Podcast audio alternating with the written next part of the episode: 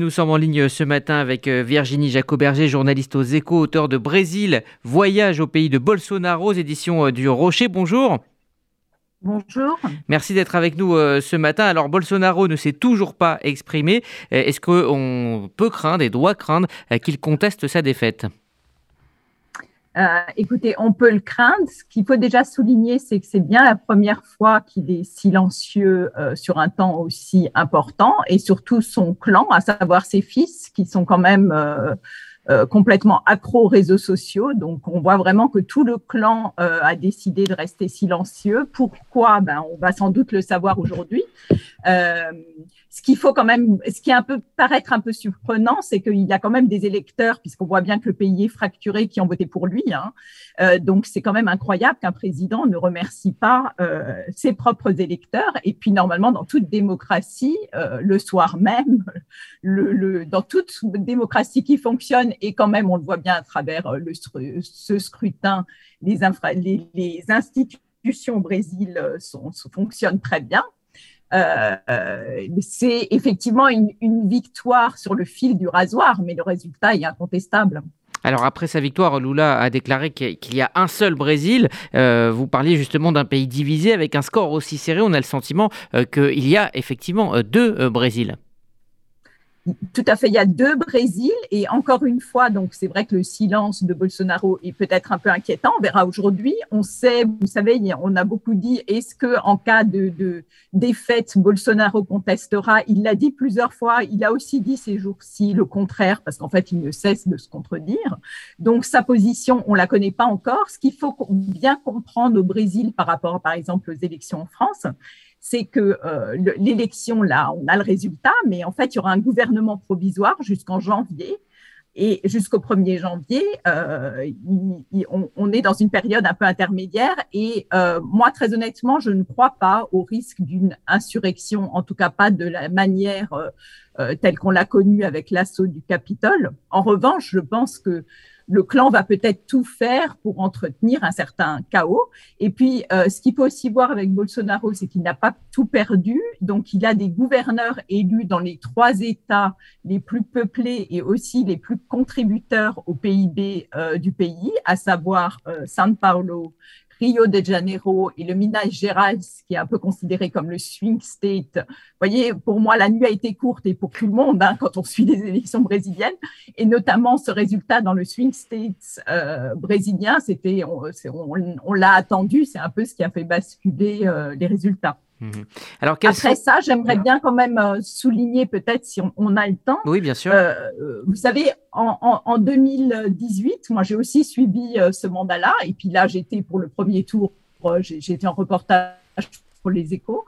En 2018, on a quand même beaucoup dit, en fait, les Brésiliens ne sont pas devenus du jour au lendemain euh, tous d'extrême droite. Hein. On sait que quand même Bolsonaro a eu un discours euh, très marqué.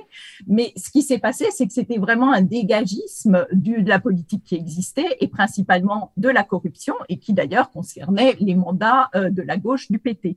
Aujourd'hui, on, on, le souligne peut-être pas assez, dans le vote de Lula qui passe donc quand même un peu ric-rac, il y a aussi un phénomène qui est une situation inversée, c'est-à-dire que euh, moi, j'ai quand même interrogé beaucoup de Brésiliens qui ont voté la Lula, mais qui ont dit euh, c'est simplement euh, parce qu'on veut dégager Bolsonaro. Donc, vous voyez, on est presque dans un cas de figure inversé. Et Lula a tout à fait raison d'appeler à l'unité du pays parce que il est nécessaire. Et cette fracture, très honnêtement, moi, je l'ai je, pense que ce n'était pas du tout le cas à ce point-là. Les gens ne se parlent plus, donc c'est quand même, ils s'alimentent par des réseaux sociaux respectifs qui ne, qui ne, qui ne leur racontent que ce qu'ils ont envie de, de, connaître. Donc c'est quand même un vrai problème sur la démocratie. Mmh. Mais encore une fois, le scrutin montre aussi très bien que les institutions euh, au Brésil sont fortes. Et puis finalement, euh, l'expérience de l'extrême droite, on voit bien que la, la, la, la parenthèse se referme vite. Maintenant, mmh. ce qui va compter, ça va être les alliés au Congrès. Euh, parce que euh, Lula va devoir composer. Alors, il faut mhm. aussi voir que Lula, c'est pas que la gauche élue, euh, c'est déjà un gouvernement de coalition. Donc, on est dans un nouveau cas de figure. Virginie Jacoberger, juste, quels seront les, changements fondamentaux à attendre entre les, les, deux politiques, celle de Bolsonaro et celle de Lula? Ben, Écoutez, le premier, à mon avis, même si Lula a bien évidemment parlé de l'écologie, de l'Amazonie, vous l'avez rappelé, il a été félicité par euh, Emmanuel euh, Macron, qui était quand même en guerre, euh, enfin c'est plutôt Bolsonaro qui était en guerre avec Emmanuel Macron, et on comprend au combien, vu le nombre d'insultes qu'il y a eu euh, sur la première dame qu'il y a que les deux pays, enfin que les, chefs d'État étaient en froid.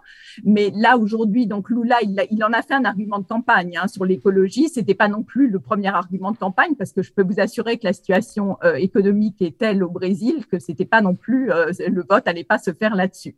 Donc lui a promis, là, il l'a encore appelé dans son discours qu'il allait faire quelque chose sur euh, sur la déforestation. Enfin, qu'il, alors il promet déforestation zéro. Très honnêtement, euh, ce genre de promesse, je ne vois pas comment il peut euh, appliquer une déforestation zéro. En revanche, c'est, il est certain qu'il va en faire une priorité.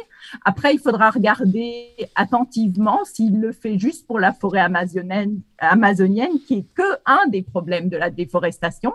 Il y a d'autres écosystèmes qui, qui comptent énormément et où là, c'est l'agro business qui, euh, qui est très présent, où c'est pas sûr que Lula fasse quelque chose parce qu'il a besoin de l'agrobusiness comme allié au Congrès. Donc ça, c'est un point. Mhm. Et vous me parlez des priorités qu'il peut avoir. Je pense que quand même la grande priorité, vous savez, en l'espace d'un mandat, donc euh, en fait, mhm. Bolsonaro n'a fait que soigner son camp, à savoir les pro-armes. Donc il y a plus d'armes. Euh, l'agrobusiness marche très bien, mais en fait, un pays peut pas non plus se transformer avec juste des matières premières. Et puis, euh, il a soigné bien évidemment les évangéliques parce que c'est son clan. Mais à côté de ça, euh, la situation économique est pas totalement catastrophique pour les exportations, mais dans la situation du pays, ça a été absolument dramatique. La pandémie mmh. et pas seulement. On est un retour de la fin. Moi, très honnêtement, c'est quelque chose, on, on, ne le voyait plus, il faut reconnaître ça. Les mandats précédents avaient éradiqué la faim au Brésil. Aujourd'hui, la faim représente, euh, on dit à peu près 33, peut-être 35 millions de personnes. Vous vous rendez compte que c'est? C'est l'équivalent de la population de l'Australie et de la Belgique réunies. Alors, Donc, ça va être quand même ça la priorité de Lula. Il va falloir trouver une solution pour, euh, mhm. ces gens-là qui sont dans une situation extrême. Virginie Jacoberger, j'ai rapidement une dernière question. Qu'en est-il de sa politique internationale? On sait euh, que Bolsonaro était donc évangéliste, très proche, très pro-israélien. Qu'en sera-t-il avec Lula? Euh, écoutez, euh, je, je, on va voir justement. Vous allez, euh, il va falloir observer quelle sera son attitude avec Israël. Je pense que sur la scène internationale, donc là, on voit tous les chefs d'État qui lui tombent un peu dans les bras, hein, que ce soit, mhm. et, puisque quand même, on voit bien que le Brésil est un tournant. Une chose va être intéressante à observer, qu'on n'a peut-être pas assez souligné aussi en France, c'est que on, on, a beaucoup critiqué Bolsonaro comme étant trop Poutine, puisqu'il est allé au Kremlin euh, à quelques jours avant euh, la déclaration de guerre en Ukraine et qu'il a eu des positions très Poutine même après. En fait, ce qu'il allait faire au Kremlin, c'est qu'il voulait récupérer le contrat des engrais pour l'agrobusiness. Hein. C'était aussi, euh, c'était une question de symbole d'image, mais il y avait aussi ça. Mais ce qu'on oublie de dire, c'est que Lula est extrêmement pro-Poutine aussi. Et ça, sur la scène internationale, vous pensez bien que cette question, elle va se poser. Jusqu'à présent, euh, Lula da Silva a refusé de reconnaître qu'il y avait une, avance, une invasion des troupes euh, soviétiques, enfin des troupes russes, pardon, en, en, Ukraine. Donc, euh, c'est quand même un, vrai problème et, et, ça va se poser très vite. Après, il y a bien évidemment la place du Brésil euh, Nations Unies, etc. Il y mhm. aura un positionnement qui sera différent, mais pour le moment, le, la position de Lula par rapport à la Russie, euh, il faut arrêter. Certains de ses partisans disent il est neutre pour le moment. Son discours, ça n'a pas du tout été la neutralité. Ça a été vraiment, il a, il a tenu des propos effroyables sur Zelensky et il a vraiment pris euh, la défense de la Russie en disant mhm. qu'on ne pouvait pas parler d'invasion des chars russes en, en, Ukraine. Donc ça pose quand mhm. même un réel problème dans les relations diplomatiques à venir. On, va suivre euh, ça. Merci euh, Virginie Jacoberger. Je rappelle le titre de votre euh, livre, hein, Brésil, voyage au pays de Bolsonaro. C'est aux éditions du Rocher pour en savoir plus sur évidemment tous les partisans de Bolsonaro et ce système qui donc prend fin, en tout cas momentanément aujourd'hui avec donc l'élection de Lula. Merci à vous et, et bonne journée. Merci à vous.